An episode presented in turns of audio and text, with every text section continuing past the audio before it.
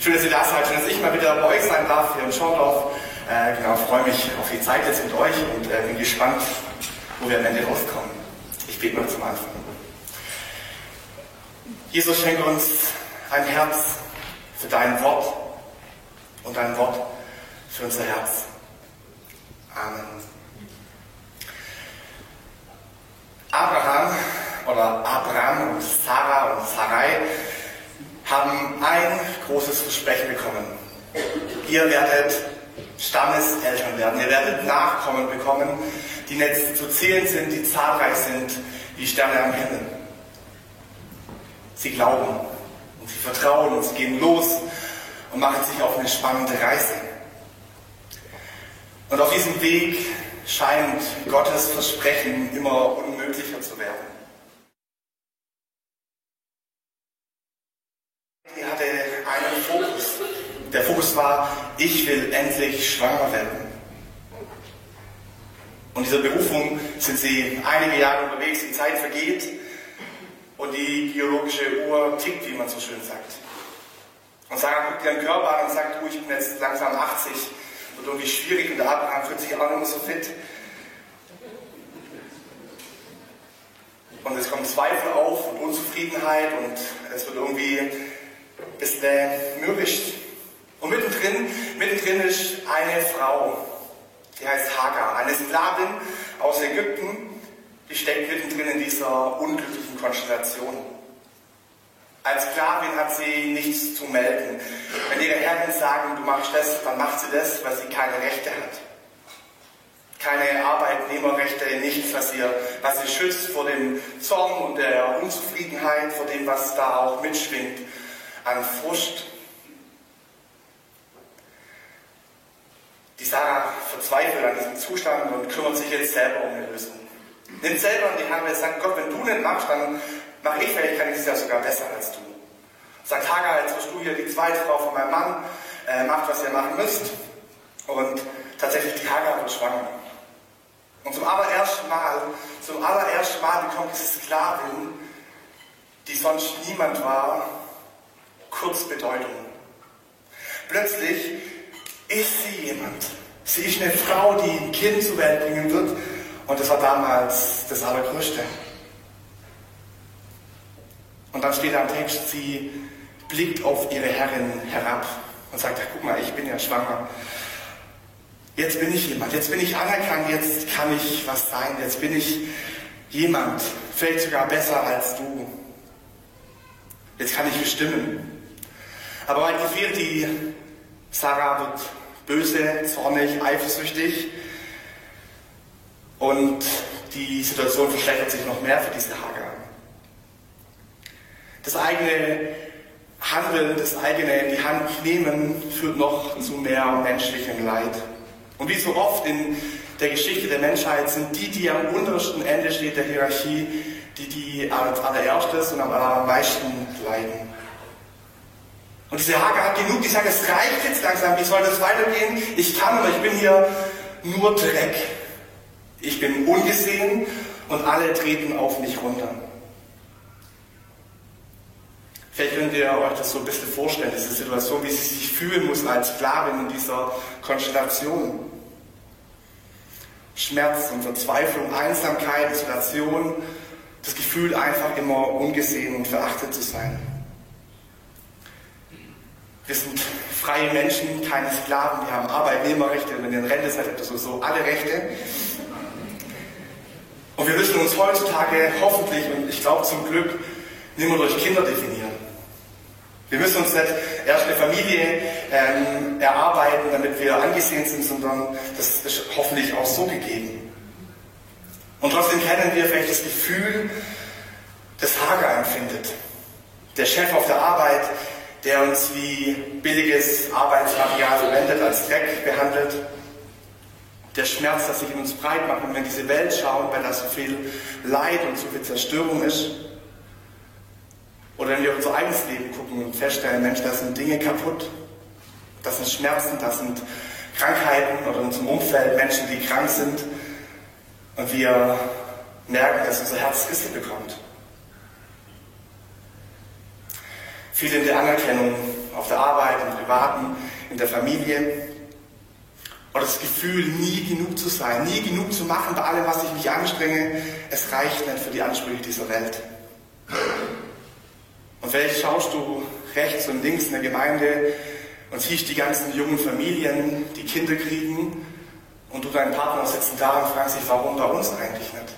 Warum sieht Gott unsere Sehnsucht, unser Wunsch nicht? Du strengst dich an in der Schule, gibst alles, aber das Einzige, was scheinbar gesehen wurde, ist die 5 in Chemie, die da irgendwie durchgerutscht ist. Es schmerzt. Und vielleicht bist du gerade in so einer Situation, wo du verzweifelt bist und keinen Ausweg mehr siehst, keine Situation, in so einer Situation, wo du drin feststeckst. Einsamkeit macht sich breit in deinem Leben und du kommst gar nicht mehr raus aus diesem Loch. Wie soll es weitergehen? Inmitten von Menschenmassen fühlst du dich ungesehen und nicht beachtet. Nichts wie weg, sagt die Hagar, nichts wie weg aus dem Ort, wo ich einfach nur Schmerz erleide. Und dann macht sie sich auf und geht in die Wüste, er läuft da ziellos umher, weil scheinbar Sterben besser ist, als in dieser Situation drin zu stecken. Lieber tot, als weiter gemobbt zu werden. Was für eine krasse Ausweglosigkeit, wenn Menschen an so einem Punkt ankommen. Ich will doch nur ein bisschen Anerkennung, nur ein bisschen gesehen werden, nur ein bisschen mehr sein als eine billige Arbeitskraft, Mensch sein. Und mitten hinein in diese Situation von Hagar spricht Gott. 1. Mose 16, die Verse 7 bis 13. Aber, das, der, aber der Engel des Herrn fand sie bei einer Wasserquelle in der Wüste, nämlich bei der Quelle am Weg nach Schur. Da sprach der Herr zu ihr, Hagar, Sarais Magd, woher kommst du? Wo willst du hin? Sie sprach, ich bin von Sarai, meiner Herrin, geflohen. Und der Engel des Herrn sprach zu ihr, kehre wieder um zu deiner Herrin und demütige dich und ihre Hand.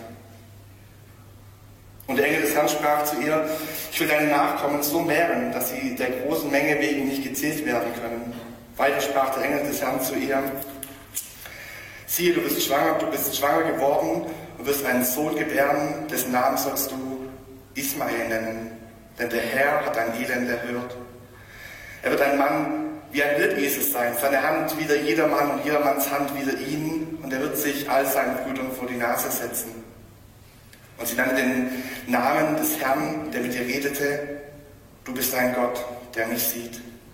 Denn sie sprach, gewiss habe ich hier hinter dem hergesehen, der mich angesehen hat.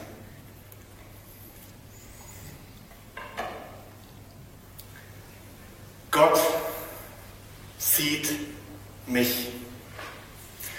Und plötzlich verändert sich was bei Hagar, weil da jemand ist, der sie wahrnimmt, ihr Aufmerksamkeit schenkt und sie sieht. Und diese Botschaft, dass der Jahreslosung, die über diesem Jahr steht, gilt auch dir ganz persönlich. Da ist ein Gott, der dich ansieht. Ganz egal, in welcher misslichen Lage du drin steckst, ob es dir gerade richtig gut geht oder du verzweifelt bist, Gott sieht dich. Sein Fokus bist immer nur du. Sein Fokus ist auf dich gerichtet, wenn er sagt, du bist mir so, so wertvoll, dass ich alles für dich aufgebe. Ich schaue dich an und gebe dir Wert. Gott sieht mich. Je nachdem, wie alt du bist oder wie du geprägt bist, was für Sätze in dein Leben auch hineingesprochen bin, sind, worden sind, ist dieser Zuspruch für dich vielleicht gar kein Zuspruch, sondern eine Bedrohung. Gott sieht mich. Weil wir in der Kinderstunde das Lied gelernt haben und gesungen haben, pass auf, deines Auge, was du siehst. Und wir haben vielleicht so ein, manchmal noch auch jetzt, trotz all den Reden von Knabe und Gunst, so einen Gott vor Augen, der uns sieht und wir uns irgendwie beobachtet fühlen, eingeengt und Angst haben, dass er vielleicht zu viel sieht. Aber ich will es dir zusprechen aus dieser Jagdlosung heraus, selbst wenn du gerade mitten in einer Glaubenskrise drinsteckst, dich von Gott entfernt hast, zweifelst oder vielleicht gar nicht mehr glauben kannst, dass es diesen Gott wirklich gibt. Gott hält es aus. Und sieh dich trotzdem und vor, vor allem dem liebevoll an und sagt, ich bin ein guter, gnädiger Gott, Barmherzigkeit ist mein Name und so stelle ich mich dir vor. Ich bin kein strafender Gott. Ich bin barmherzig und gnädig. Ich bin ein guter Gott, der dich in den Blick nimmt. Du musst keine Angst haben vor den erhobenen Zeigefinger, sondern es ist nur Zuspruch. Gesehen zu werden bedeutet beachtet zu werden. Gesehen zu werden, wahrgenommen zu werden, ist eines unserer Grundbedürfnisse als Menschen. Ich glaube, wir sind fast schon süchtig danach, dass wir Anerkennung bekommen. Jemand nimmt wahr, dass ich da bin. Bereits kleine Kinder suchen die Aufmerksamkeit ihrer Eltern und Bezugspersonen. Zuerst durch Schreien, dann durch Geplapper, durch Mimik und Gestik. Und je größer die Kinder werden, desto kreativer bringen sie uns dazu, ihnen Aufmerksamkeit zu schenken. Und dieses, dieses Bedürfnis, gesehen zu werden, das ist nichts Kindliches, sondern zutiefst menschlich. Deshalb begleitet uns dieses Bedürfnis ein Leben lang. Als Erwachsene wählen wir in der Regel nur andere Möglichkeiten als zu schreien. Manchmal machen wir das auch und äh, machen mit Schreien auf uns aufmerksam. Aber wir haben meistens ein andere Wege, um diese Aufmerksamkeit von anderen zu bekommen. Zum Beispiel durch gute Leistungen, durch tolle Häuser, die wir bauen, durch gute Arbeitszeiten, durch einen guten Job. Schau mal her, ich bin bei Bosch. Oder beim, wie heißt die Firma da drüben? Ich weiß nicht, ich habe vergessen. durch gute Arbeit, durch gute Leistungen wollen wir uns auszeichnen und sagen, hey, guck mal, ich bin wer. Durch ein perfektes Äußeres, durch besonders soziale Leistungen, durch Fitnessstudio, harte Arbeit und Muskelaufbau oder durch fancy Filter auf Social Media. Ja, wir spüren, dass dieses Aufmerksam, Aufmerksamkeit gewinnen wollen ziemlich anstrengend sein kann. Wir stehen mit so vielen in Konkurrenz und es gibt immer irgendjemand, der ein bisschen besser ist bei uns auf der Arbeit, ein bisschen schöner ist, gefühlt zumindest neben uns. Das führt zu Stress und zu Minderwertigkeitsgefühlen und nicht selten zu Einsamkeit und endet manchmal in Depressionen. Wir Menschen sind soziale Wesen, so sind wir angelegt. So hat Gott uns geschaffen. Martin Buber nennt es, er sagt es in einem Zitat oder einem bekannten von ihm, der Mensch wird am Du zu mich. Wir brauchen das Gegenüber, wir brauchen das Wahrgenommensein, um selber zu werden. Wir sehnen uns nach echten Begegnungen auf Augenhöhe, nach Menschen, die uns ebenwürdig begegnen. Sich gegenseitig ansehen, hinsehen. Virginia Satir, eine Familientherapeutin und Psychologin, bringt es auf den Punkt und sagt, ich glaube, das größte Geschenk, das ich von jemandem bekommen kann, ist, dass er mich sieht, dass er mich sieht, mir zuhört, mich versteht und mich berührt. Das größte Geschenk, das ich einem anderen Menschen machen kann, ist, ihn zu sehen, ihm zuzuhören, ihn zu verstehen und ihn zu berühren. Wenn dies gelingt, habe ich das Gefühl, dass wir uns wirklich begegnet sind. Wir haben eine Sehnsucht in uns, dass wir Menschen begegnen, dass uns Menschen begegnen und uns wahrnehmen. Und für diese Aufmerksamkeit und für dieses Wahrnehmen sind wir bereit, ziemlich viel auf uns zu nehmen, ziemlich viel zu investieren. Wir wollen gesehen werden.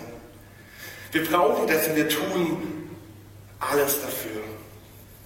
Unser Fokus liegt darauf, dass Menschen uns wahrnehmen, dass wir gesehen werden, dass wir jemand sind, dass wir einen Stand haben. Und in diesem Kampf nach Aufmerksamkeit und danach, dass jemand uns beachtet und Ansehen schenkt, werden wir müde und sind ausgelaugt und fragen uns immer wieder, reicht es eigentlich? So viel Energie, die wir dafür verbrauchen und so groß der Schmerz, wenn es scheinbar trotzdem ungesehen bleiben. Der Chef, der trotz mehr Arbeit immer noch unzufrieden ist und noch mehr fordert. Die Eltern, die nicht checken, dass ich beim All meiner Rebellion einfach nur geliebt werden möchte. Der perfekte Körper, der im Vergleich in der schönen Instagram-Welt doch irgendwie ziemlich unterdurchschnittlich aussieht. Das Streben nach Geltung, was unser Umfeld vielleicht einfach irgendwann für nervige Arroganz hält. Und inmitten dieses Kampfes nach Aufmerksamkeit und nach gesehen werden trifft uns die Jahreslosung. Du bist El Roy, steht da im Urtext. El Roy, der Gott, der mich sieht. Oder wie die Volksbibel es ganz passend und am Urtext gemäß übersetzt, genial. Du bist, du bist Gott und trotzdem nimmst du mich ernst. Das ist die Zusage, die über diesem Jahr und über deinem Leben steht. Ich, Gott, sehe dich.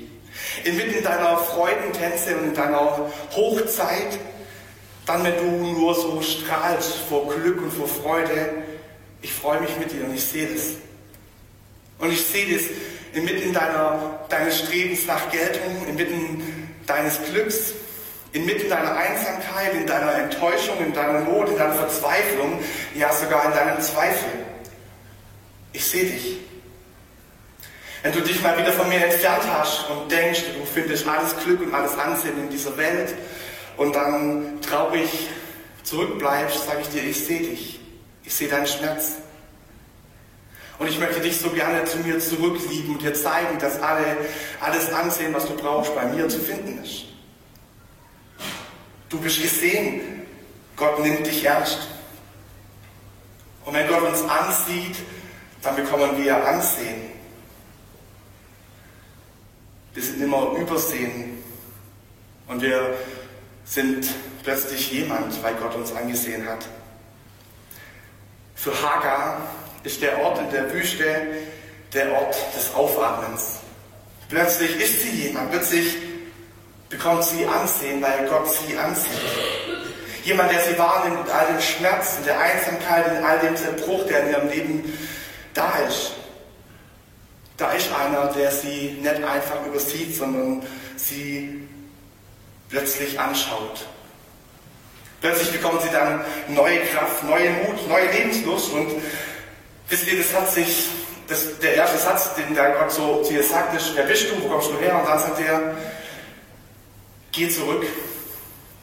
Geh zurück zu Sarai, an den Ort, wo du das größte Leid erlebt hast und demütige dich unter ihre Hand. Geh dahin, wo du den größten Schmerz erlebt hast. Geh zurück, demütige dich. Was für eine krasse Aussage. Und dann sagt, aber es verändert sich was, trotzdem was. Sie geht in die alte Situation und trotzdem verändert sich plötzlich was, weil sie jetzt eine angesehene Frau ist. Jetzt darf sie wissen, dass sie jemand auf dem Schirm hat. Du bist zwar immer noch Sklavin, das wird dein Platz sein. Und die Situation, die wird noch viel schlimmer werden, wenn der Ismail mal geboren ist. Die wird davon gejagt und sie legt dieses Kind dann irgendwann in die, in die Wüste und sagt, stirb an einer anderen Stelle, ich will es gar nicht angucken. Was für ein Elend. Und Gott sagt, geh da rein, aber die Situation verändert sich, weil du angesehen bist. Weil ich dich sehe und weil du geliebt bist, kannst du es aufhalten. Ich glaube, dass dieser Gott auch unsere Kämpfe sieht, die wir zu kämpfen haben. Und auch in diesem Jahr 2023 werden wir Situationen erleben, wo wir manchmal denken, wie sollen wir das aushalten? Wie, wie sollen wir das machen? Wie, wie kann ich auf die Arbeitsstelle zurückgehen, wenn ich da dauernd Mobbing erlebe? Wie kann ich nochmal in die Schule gehen, weil meine Klassenkameraden mich dauernd fertig machen? Wie schaffe ich es, in meiner Nachbarschaft jemand zu sein, wenn die Nachbarn mich nur komisch angucken und mich verachten ansehen? Wir werden Situationen erleben auf der Arbeit in der Schule, wo Menschen uns übersehen werden, wo sie uns vielleicht sogar Unrecht tun und verletzen, wo wir nicht wertgeschätzt werden. Und es werden vielleicht echt Zeiten kommen, wo wir das mit großem Schmerz ertragen. Aber wir dürfen wissen, dass wir von diesem Gott angesehen sind dass er unseren Blick hat, dass ihm nichts näher hinausgeht, wie der Schwab so schön sagen würde, dass du ihm nicht egal bist. Der Gott, mit dem wir es zu tun haben, er sieht dich, er hört dich in all den Schwächen und Herausforderungen, in all deinen Kämpfen. Er sieht deine Schuld und dein Versagen und sagt, hey, ich habe eine Lösung für dich. Am Kreuz, da findest du Platz für all das. Du musst keine Angst haben. Leg's bei mir ab, bring es an mein Kreuz Deine Schuld ist doch schon lange bezahlt. Ich bin kein Gott, der straft und strafen möchte, sondern ich habe die Strafe getragen für dich. Die Strafe lag auf ihm, auf dass wir Frieden haben. Mit all Unsere Unzulänglichkeit, unsere Schuld, unser Versagen ist ein Gott da, der sagt, es gibt niemand, der dich trotzdem und weil ich das alles sehe, so sehr liebe. Du bist mein Kind, ich habe dich begabt und ausgedacht, ich habe dich designt, du bist mir richtig gut gelungen. Gott gibt dir Ansehen. Und vielleicht erinnerst du dich in Situationen in diesem Jahr an dieses Ansehen, wenn alle anderen ringsrum das irgendwie vergessen haben, dass du ein angesehener Mensch bist. Dieser Gott vergisst dich nicht. Von Gott angesehen zu werden, gibt uns Ansehen, wir sind geliebt und Gott lädt uns ein, mich selber und andere anzusehen. Und es zu glauben, wir sind kein Nobody, sondern Gottes geliebte Kinder. Und ich glaube, wenn wir das verstehen, wenn wir verstehen, dass wir uns das gar nur erarbeiten müssen, dass wir nicht erst jemand werden müssen, um jemand zu sein, dann können wir unser Leben neu gestalten. Unser Fokus, der davor war, bitte gib mir Anerkennung, bitte seh mich an, bitte hab mich lieb, bitte würdige meine Leistung, das kann sich verändern, weil es schon geschehen ist, weil Gott uns anzieht und Ansehen gibt. Und wir können aufhören damit. Aufhören, diesen Kampf zu kämpfen nach Aufmerksamkeit. Diese Botschaft ist die erlösende Rettung aus all unserer Anstrengung. Wir sind schon gesehen. Wir sind angesehen aufgrund dessen, nicht angesehen aufgrund dessen, was wir leisten, sondern weil Gott uns liebt. Und wir können unseren Fokus, unseren Blick ändern. Aufhören, einfach immer nur nach, nach Geltung zu suchen, nur nach Beachtung, weil es vielleicht auch an Bedeutung verliert, was Menschen über uns sagen. Weil Gottes Urteil gesprochen ist. Weil er uns Ansehen gibt und wir es uns erarbeiten können und müssen. Du bist schon lange jemand. Ganz egal, was dein Chef zu dir sagt oder was dein Lehrer über dich denkt, du bist jemand. Weil wir gesehen sind, können wir aufhören, uns ständig zu vergleichen. Reicht es aus, was ich mache? Bin ich gut genug? Ist der Filter, den ich auf ein Bild draufgelegt habe, ausreichend, um mitzuhalten zu können, der schönen Instagram-Welt? Wir müssen unseren Wert nicht durch Leistung jeden Tag neu generieren, sondern Christus hat ihn festgelegt. Der Wert ist festgelegt durch Christus. Und wenn ich aufhöre, Dinge zu tun, damit ich gesehen und geliebt werde, weil ich es bereits bin, dann habe ich Zeit und Kraft, auch andere in den Blick zu nehmen, wertschätzend zu sein und sie zu beachten. Ich gehe nicht verloren in den großen, endlosen Möglichkeiten des Lebens, sondern ich bin gesehen und gehalten und ich möchte dazu beitragen, dass andere Menschen in meiner Umgebung das auch erleben. Wie cool wäre es, wenn wir Christen aufhören, diesen Kampf zu kämpfen und uns für andere stark machen, anderen Blick nehmen, weil wir angesehen sind.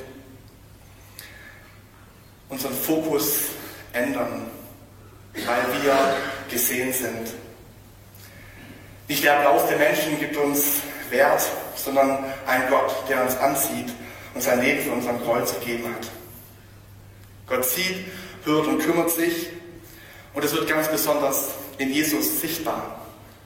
Wo andere wegschauen, schaut er umso genauer hin.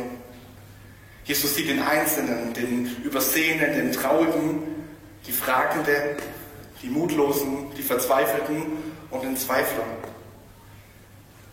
Wenn wir uns die Geschichten rund um Jesus anschauen, dann entdecken wir, dass manchmal sich das Leben allein schon deswegen verändert, weil Menschen von Jesus angeschaut werden. Und das wünsche ich dir für dieses Jahr. Das wünsche ich dir für dieses Jahr, dass diese Jahreslosung nicht nur die ersten Januarwochen über unserem Jahr steht, sondern dass es erlebbar wird für dich. Dass es ganz tief in dich rein sinkt und du es erleben darfst. Ich bin angesehen.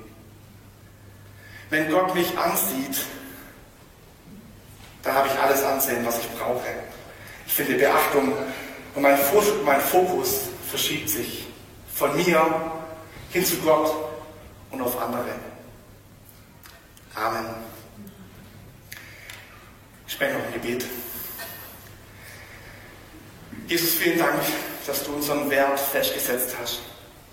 Danke, dass wir nichts mehr tun können, um ihn zu vergrößern, sondern dass du ihm den allergrößten Wert schon zugesprochen hast.